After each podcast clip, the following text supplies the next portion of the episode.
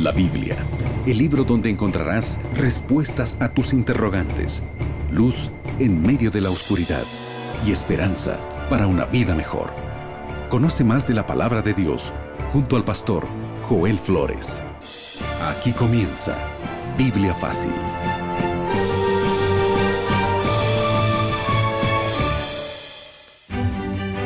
Alegría saludarte a ti, mi amigo y amiga que estás sintonizando el programa. Gracias por permitirnos una vez más ingresar hasta tu hogar, pero sobre todo a tu corazón con las promesas maravillosas que Dios tiene y hoy en esta temporada estudiando este fascinante libro de Apocalipsis. Bienvenido, bienvenido. Quiero que puedas estar allí junto a toda la familia y también con Biblia en mano porque hoy descubriremos una verdad realmente extraordinaria. Así que una vez más, toma tu Biblia y prepárate. Y antes quiero saludar a Aileen, con quien compartimos este espacio. ¿Cómo estás, Aileen? Muy bien, Pastor Joel. Como siempre, un gusto poder saludarlo y saludar a nuestra querida audiencia que nos acompaña programa a programa. Y bueno, ya estamos a la expectativa por el tema del día de hoy. Así es, Aileen, pero antes recordamos a nuestros amigos que ellos pueden acompañar esta serie especial teniendo en manos también la revista Biblia Fácil Apocalipsis, ¿verdad? Así es, eh, Pastor Joel. Yo tengo aquí en mis manos este valiosísimo material. Aquí todos eh, los programas y cada tema están siendo desarrollados con este material. Y este material puede ser tuyo de forma totalmente gratuita. Sí, es un regalo de nuevo tiempo para ti.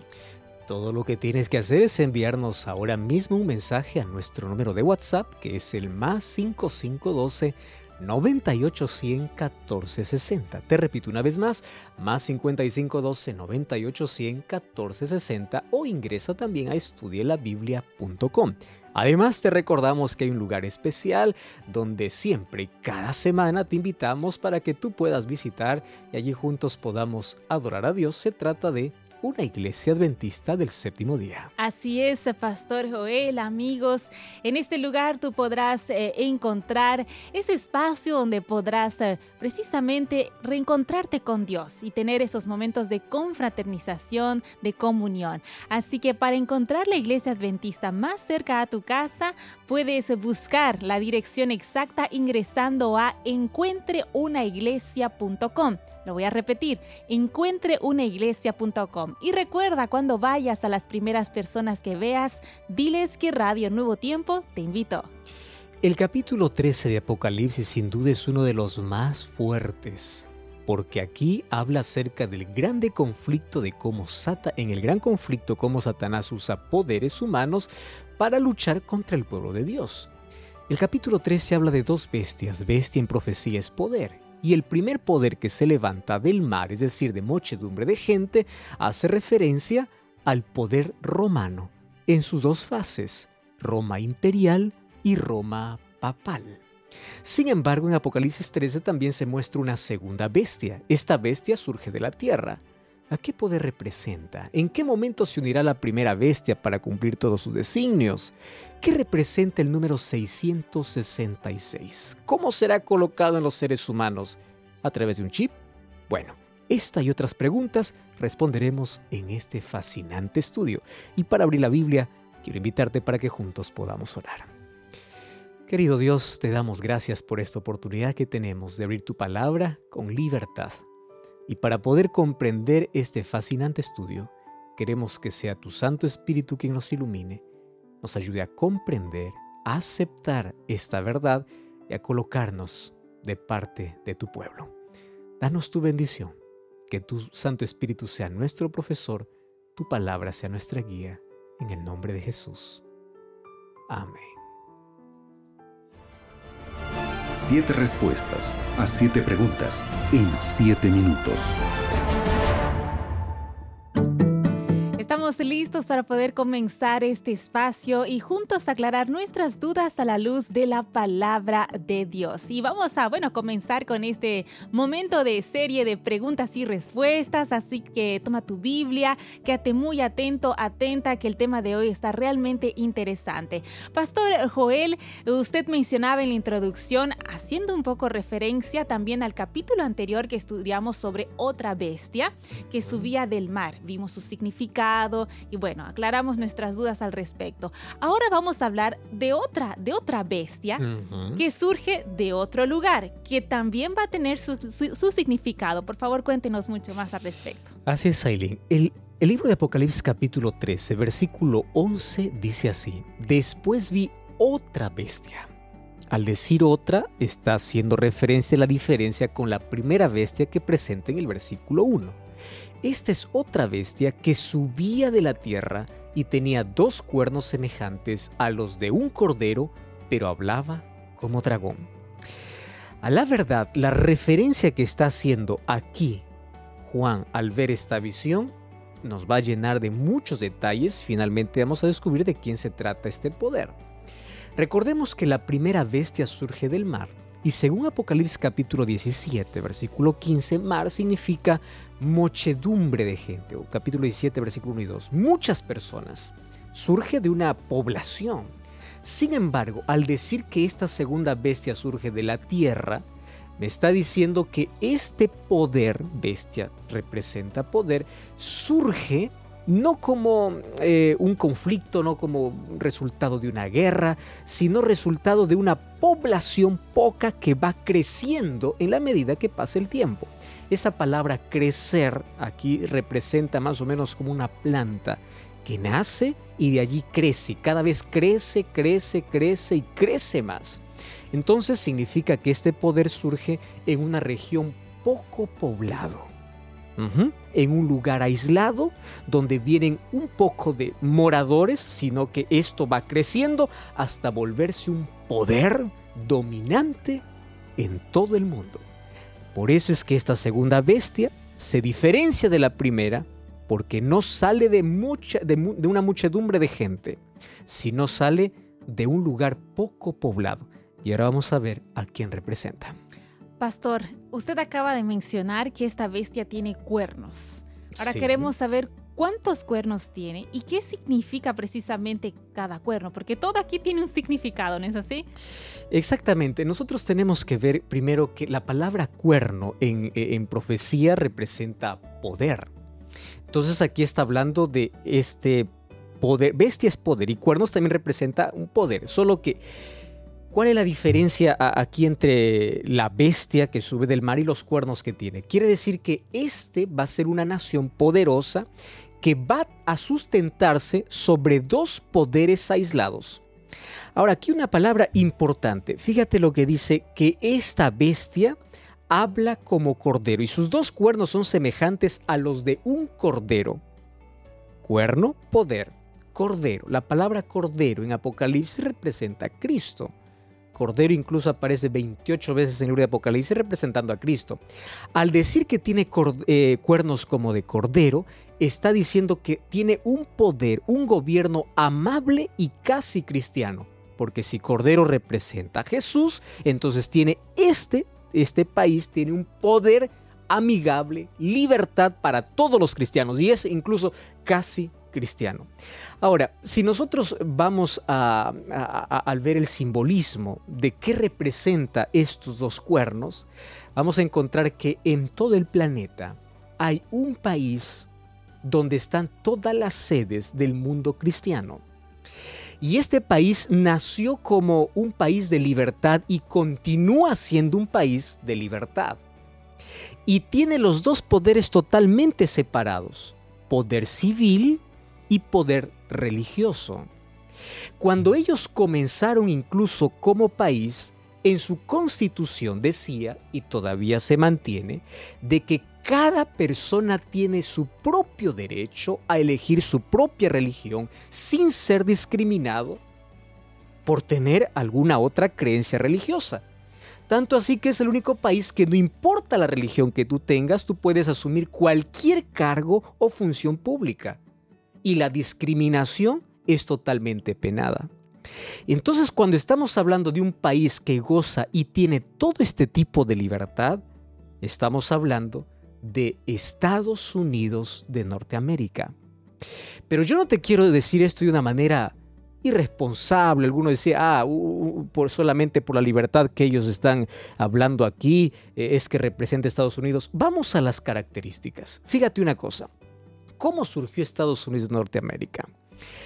Recordemos que 1260 años, el poder religioso, el sistema papal, persiguió a cristianos. Y un grupo de cristianos huyó de Europa. ¿Y a dónde llegó? En su huida llegó a tierras americanas en el año de 1620. ¿Qué cosa ocurrió? Incluso tú sabes que hoy en Estados Unidos se celebra el Día de Acción de Gracias, recordando el día en que los padres peregrinos pisaron la tierra americana. Eso fue un noviembre, en el mes de noviembre. Incluso hay una réplica del barco Mayflower donde ellos llegaron. Y ellos ahí hicieron sus colonias y fueron creciendo. Y cuando ellos ya lograron su independencia en su constitución, ¿qué cosa es lo que ellos proclamaban? Queremos un país sin rey y una iglesia sin papa. Porque ellos venían huyendo de la persecución del sistema papal. Y es por eso que este país forma sus bases y su constitución en el derecho de la libertad no más discriminación religiosa, no más persecución, y es así como ellos forman sus bases. Esas colonias fueron creciendo. Si te das cuenta, hasta hoy se conserva todavía la división de poder civil y poder religioso. Sin embargo, la profecía, y aquí vamos a ver un poquito más adelante, vamos a ver cómo esto se va a revertir en el transcurso del tiempo y hoy ya incluso hay amenazas en contra de esa gran libertad que se proclama. Entonces, por las características que la Biblia presenta de esta segunda bestia, de cómo comenzó, de cómo algo tan pequeño hoy se volvió en una potencia a nivel mundial, por los dos poderes independientes, por un país que proclama libertad religiosa y se proclama casi cristiano o es cristiano por el momento, por todas esas características, entonces sin duda es Estados Unidos de Norteamérica, este segundo poder que dentro de poco se unirá a la primera bestia o al primer poder, no solamente para respaldarlo, sino también para obligar a toda la humanidad a través de sus leyes para que se pueda rendir adoración, veneración y todos puedan obedecer a lo que dice la primera bestia o el primer poder que es el sistema papal. Pastor, ahora que sabemos, eh, ya identificamos cada uno de estos símbolos, ya sabemos qué significa la bestia, esta segunda bestia que surge de la tierra, ya sabemos qué significan los cuernos, quedó claro. Ahora queremos saber qué es lo que va a hacer o lo que hace esta bestia o poder. Una de las cosas que decía el versículo 11 dice que tiene cuernos de cordero pero habla como dragón. Esto significa que mientras hay libertad todavía, es decir, hoy todavía estamos en tiempos de libertad, ellos defienden ese derecho. Pero un día se va a revertir esa situación. Esa aparente naturaleza de libertad se va a convertir en una imposición religiosa. Es decir, todo tipo de libertad que hoy se proclama será totalmente anulada. Y esto parece imposible espera un momento. Si todo lo que la Biblia ya dijo se ha cumplido, las cosas que faltan cumplir, si la Biblia lo dice, es porque sin duda se va a cumplir. Versículo 12 dice así del capítulo 13. Ejerce toda la autoridad de la primera bestia en presencia de ella y hace que la tierra y los moradores de ella adoren a la primera bestia cuya herida mortal fue sanada también hace grandes señales de tal manera que aún hace descender fuego del cielo y a la tierra delante de los hombres y engaña a los moradores de la tierra con las señales que se le ha permitido hacer en presencia de las bestias y de allí continúa eh, todavía mencionando la profecía. ¿Qué cosa es lo que hace esta segunda bestia que tiene apariencia de cordero, pero finalmente va a ejercer una autoridad y va a terminar hablando como dragón. Incluso dice que hace grandes señales delante de toda la tierra. Nosotros ya comentamos un poquito sobre la base de la constitución, incluso el día que ellos gritaron su independencia y su libertad, dijeron, aquí en nuestro país nunca, nunca se va a unir la iglesia con el Estado. El poder civil está totalmente separado del poder religioso. Quiere decir que las leyes civiles no interfieren en las leyes religiosas. Sin embargo, nosotros sabemos por la profecía que Estados Unidos va a ejercer su poder, su influencia, para que finalmente una ley religiosa pueda ser impuesta también en una ley civil. Y esto es un asunto, no es, este asunto no es novedoso. Recordemos que esto ya ocurrió en la historia. Recordemos que cuando el sistema papal tuvo todo su poder, tuvo también que unirse el poder civil y el poder religioso. ¿Y de qué manera lo hará? Cuando dice que habla como dragón, ¿cómo es que un poder, una aquí puede hablar? Esa palabra hablar significa dar leyes que todos puedan seguir. ¿Y, en qué específicamente estará basada esas leyes? En contra de la ley de Dios. Eso lo vamos a ver de aquí a poco con más detalles. Sin embargo, acá hay una característica interesante. Dice que este poder apoya a la primera bestia cuya herida mortal fue sanada. Aquí hay un detalle que nadie puede negar absolutamente porque está escrito en la historia. En el año de 1798, el Papa Pío VI fue encarcelado por el general Berthier por orden de Napoleón Bonaparte. En ese año, cuando él fue llevado prisionero, se le quitó todo tipo de autoridad y acabó toda la hegemonía del sistema papal, toda la supremacía.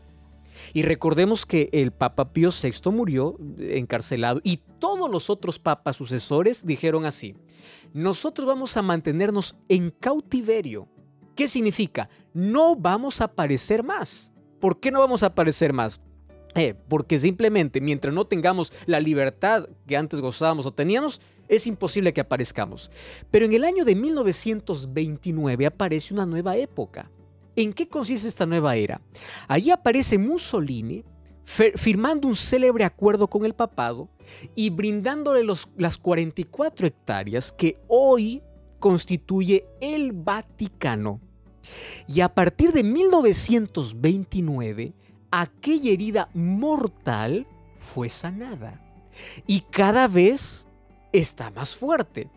Si te das cuenta, en la historia de los Estados Unidos, el Papa no tenía lugar a pisar esta tierra. Eh, hasta no hace mucho tiempo. Sin embargo, hay reuniones frecuentes. Y no solamente con Estados Unidos, sino que Él es bienvenido y aplaudido y recibido como Dios en todos los países donde Él va. Por eso dice que la tierra se maravilló porque su herida mortal fue sanada. Finalmente, Estados Unidos terminará apoyando en todas las decisiones que el sistema papal haga. Pastor, y ahora entonces que nos quedó claro que estos dos poderes, estas dos bestias que ya sabemos qué significan, van a terminar aliándose, uniéndose. Ah, es interesante saber y, e ir viendo que esta segunda bestia busca que la primera tenga cierto reconocimiento. Por eso la pregunta es, ¿qué es lo que esta segunda bestia va a pedir a los habitantes de la tierra? Muy bien, el versículo 14 dice así engaña a los moradores de la tierra con las señales que se le ha permitido hacer en presencia de la bestia, mandando a los moradores de la tierra que le hagan una imagen a la bestia que tiene la herida de espada y vivió. Muy bien, aquí nuevamente está haciendo referencia a 1798. Cuando dice que hace grandes señales, recordemos que Estados Unidos es la tierra de maravillas, es la tierra de avance tecnológico, es la tierra que todo el mundo quiere o todas las personas quieren vivir allá, tierra de velocidad, de aprendizaje, de tecnología, de libertad, hace grandes señales, tanto así que es una potencia y que todo el mundo admira la capacidad y la destreza y todos piensan que Dios respalda y obviamente las grandes bendiciones vienen de Dios, pero por ser una nación tan privilegiada, finalmente mira lo que va a hacer. Dice que lleva a adorar a toda la humanidad a esta primera bestia cuya herida mortal fue sanada. Cuando dice que lleva la adoración, en sí la palabra sería lleva la sumisión. ¿Qué cosa es sumisión? A la obediencia total. ¿Y cómo lo va a conseguir esto? Lo va a conseguir a través de un decreto. Y ese decreto se va a firmar entre estos dos poderes, político y religioso, es decir, la mayor potencia del mundo junto con el poder religioso más grande del mundo se unirán para poder colocar un sistema de adoración que está por encima de la ley de Dios. Quiere decir que van a quitar a Dios como el centro de la adoración para poder imponer una ley impuesta por quién? Por este primer poder, la primera bestia, que en Apocalipsis 3 es el sistema papal. Pastor, ahora que eh, sabemos que bueno, se va a imponer un, sistema religioso y la palabra está allí, se va a imponer, ¿qué pasará con aquellos que no, que no obedezcan esta imposición? ¿Qué pasará con ellos? La historia se va a repetir. Recordemos a los tres amigos de Daniel cuando no se postraron delante de una estatua ellos fueron colocados incluso un horno de fuego. Pero fíjate lo que hace el versículo 15, dice así, se le permitió infundir aliento a la imagen de la bestia para que la imagen hablase y hiciese matar a todo aquel que no le adorase. ¡Wow! Este texto realmente es muy fuerte. Eso significa que todo va a comenzar primero con amenazas. La amenaza a perder un trabajo si es que tú no te sometes a la ley, la amenaza eh, de que finalmente vas a ser perseguido, vas a ser condenado, finalmente de que vas a, a, ser condenado a muerte. Sin embargo, Dios siempre librará a sus hijos fieles. Cuando dice que se le hace una imagen, recordemos que una imagen es una copia de lo que ya existió. ¿Copia de qué? De los 1260 años de persecución, donde el pueblo de Dios era amenazado porque eran llamados herejes. Entonces todos los que no obedecen la ley impuesta, esta ley civil, serán llamados que disidentes o herejes y van a tomar la misma imagen, una copia de lo que ya en la historia aconteció. Sin embargo, nosotros o los hijos de Dios, todos nosotros hijos de Dios, debemos mantenernos fieles, fieles a Dios, no importa las leyes eh, que sobrevengan y que amenacen incluso la vida de los cristianos. Pastor, llegamos a una parte muy interesante aquí eh, en el tema del día de hoy, porque cuando hablamos del Apocalipsis, también se habla de una marca de la bestia, ¿no es así? Y, y, cuando hablamos de la marca de la bestia, ha habido muchísimas, muchísimas interpretaciones, algunas correctas, algunas no. Y precisamente ahora que estamos hablando de fidelidad, de obediencia a la verdadera ley de Dios, se dice precisamente que habrá una marca, la marca de la bestia. ¿Qué representa esta marca? Que incluso eh, se menciona de forma específica que algunos no podrán ni comprar ni vender. Ya hablamos de que una ley habrá para poder imponer. Y obviamente una de las amenazas es esa, tú no podrás comprar ni vender. Pero aquí el asunto del link es muy serio. El asunto de la marca La Bestia es, una, que es un asunto que despierta mucha curiosidad. Tú vas a internet y vas a encontrar, ya llegó la marca La Bestia, va a haber un chip, eh, internet 5G, tantas cosas que por ahí se han inventado. Recordemos primero que Apocalipsis es un libro simbólico y todo lo que, todo lo que presenta aquí es un simbolismo.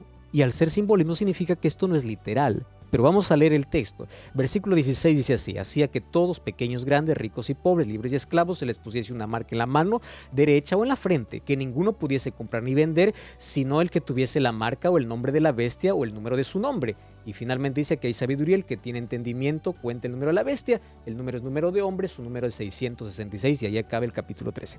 Muy bien, aquí hay tantos detalles. Primero, para poder entender qué es la marca de la bestia, tenemos que comprender qué cosa es lo que se antepone a la marca de la bestia. Recordemos que Satanás siempre falsifica todo lo que Dios hace.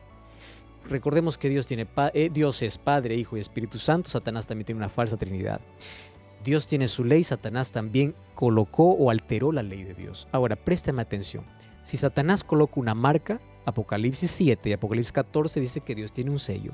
¿Cuál es el sello? Permíteme repasarte de una manera tan rápida solamente usando dos textos. El libro de Isaías, el libro de Isaías capítulo 8, versículo 16, presta atención. Dice así, ate el testimonio y sella la ley entre mis discípulos. Quiere decir que Dios, al dar su ley, también colocó un sello dentro de su ley. Dentro de su ley encontramos el sello de Dios. Porque dice, sella mi ley entre mis discípulos. La ley de Dios es un sello. Y sello es para poder proteger, para poder identificar. Ahora, vamos a el libro de Ezequiel capítulo de 20, versículo 12. También les di mis sábados para que fuesen por señal, señal es sello, entre mí y ellos para que supiesen que yo soy Jehová que los santifico. Versículo 20 dice, santificad mis sábados y sean por señal entre mí y vosotros para que sepáis que yo soy Jehová vuestro Dios. Cuando hablamos del sello de Dios estamos hablando del carácter de Dios y el carácter de Dios está reflejado en su ley y su ley está basada en el amor. No es un conjunto de obligaciones, es el amor de Dios reproducido en el corazón. Préstame atención ahora. ¿Cuál es la importancia ahora de ser fieles y obedientes a Dios? Porque la gracia que viene para salvarnos es una gracia, una gracia que nos transforma. Y una gracia que nos, que nos transforma nos coloca en armonía con su voluntad, es decir, con su ley. En su ley está el sello de Dios. Y según la Biblia, el sello de Dios es el día sábado, porque es el único día donde habla de un creador, habla quién eres, de dónde vienes y a dónde vas y que Él es el único para que pueda recibir adoración. Si el conflicto es por causa de adoración, entonces el ataque es a la ley y específicamente al mandamiento que habla sobre la ley. Entonces, ¿qué cosa es una marca? Una marca es lo que se opone a la ley. Tú sabes que el sistema papal alteró los diez mandamientos y quitó el cuarto mandamiento y en lugar de eso colocó santificar las fiestas y el domingo. Entonces, al alterar la ley de Dios está quitando la adoración a Dios. Esta será, este será el problema en este tiempo de fin. Quiere decir, el decreto que se va a firmar en Estados Unidos será un edicto dominical donde aquellos que no descansen este día domingo no podrán comprar ni vender, serán maltratados, serán perseguidos. Es decir, ellos decretarán bajo una ley para poder romper directamente la ley de Dios y así, así poder rendir la adoración a la primera bestia, porque es la primera bestia quien dictó esta ley. Entonces, la pregunta es, ¿a quién debemos fidelidad? ¿A Dios o a los hombres? Ahora, otro, otro asunto importante aquí es que la, diferencia entre sello y marca cuando dice mano y frente. Mano significa trabajo, es decir, aquellos que no, no, no observan esa ley van a ser prohibidos de trabajar. Y frente, frente es conciencia, la capacidad de razonar, de decidir. Aquí no está hablando que alguien te va a marcar de manera literal, sino que está, está refiriendo a una aceptación voluntaria. ¿Dónde está tu fe? ¿En quién vas a creer? ¿Serás capaz de abandonar un trabajo por ser fiel a Dios? ¿Eres capaz de negociar tu fe? O vas a pensar, ah, Dios me va a entender y voy a hacer lo que yo quiero. Mucho cuidado con eso, porque el mayor conflicto aún no ha llegado. Pastor, y ahora que sabemos que la marca de la bestia no es algo literal, ¿no? que esto genera mucho, mucho miedo a veces por las malinterpretaciones que ya se han dado, Apocalipsis dice que la bestia tiene un número. Sí. ¿Cuál es ese número y qué representa también ese número que también es un número que genera mucha polémica? 666, de paso el número 6 es número de hombre, para los judíos era un número de maldición y cuando dice 666, tres veces 6 está hablando ya de una maldición insuperable. Este número 666 es verdad que ha causado tanta intriga, pero es a ver, eso es la, la, magnitud de la idolatría, de la adoración realmente a un sistema que está en contra de los planes de Dios. Te voy a explicar de una manera muy sencilla por qué 666. Recuerda que Nabucodonosor cuando levantó una estatua lo hizo de 60 codos de altura por 6 codos de ancho. Antiguamente a, los dioses lo contaban por números. El número más, el dios más pequeño era 6, el dios más grande era 60 y cuando decía cuáles son todos los dioses, 600. Entonces unimos 600 eh, representan todos los dioses, al dios mayor 60 y el dios menor 6. Ahí está 666. ¿Qué cosa representa este número? Es simple. Representa una orden en contra de Dios, es decir, una adoración que debiera ser para Dios, ahora quitada y colocada ¿En quién? En seres humanos. Por eso es que este segundo poder lleva a adorar a la primera bestia, al primer poder. Finalmente, quien recibe la adoración es Satanás, porque ellos apenas son sus instrumentos. Mi querido amigo y amiga, quiero que preste atención ahora lo que te voy a decir. Probablemente este estudio sea muy fuerte para ti, tú estés sintiéndote muy herido por las cosas que estás escuchando, porque nunca escuchaste un mensaje como este. Pero las profecías nos revelan esto. Y hoy quiero decirte de todo corazón, es mejor ser fiel a Dios ante cualquier circunstancia.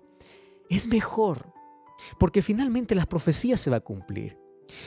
Eh, no te quedas sorprendido cuando cada vez se proclama el ecumenismo religioso, donde las religiones cada vez están más unidas, donde el Papa cada vez tiene mayor reuniones en la Casa Blanca, donde tras un, eh, allí un escrito eh, el Papa Francisco incluso dio para que pueda ser estudiado, de que el mundo necesita descansar, la naturaleza necesita descansar.